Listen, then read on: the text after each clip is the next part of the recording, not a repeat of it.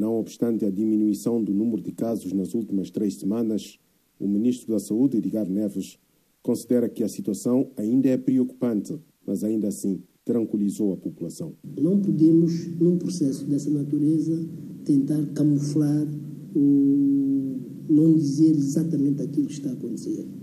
E, mas importa agora transmitir esta mensagem às nossas populações, mas no sentido sem alarmismos.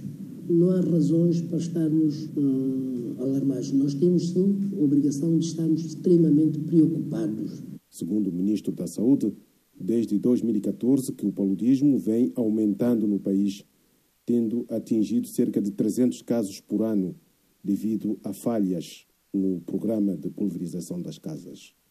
Houve, ao longo destes anos, uh, várias falhas na cadeia, o que não pode acontecer.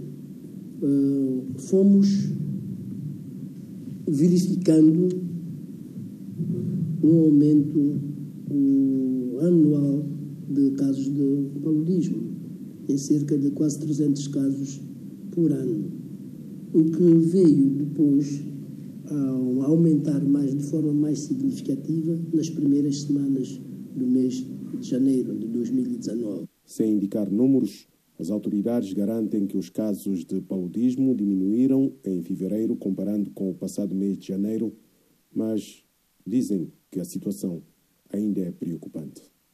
Oscar Medeiros, para a Voz da América.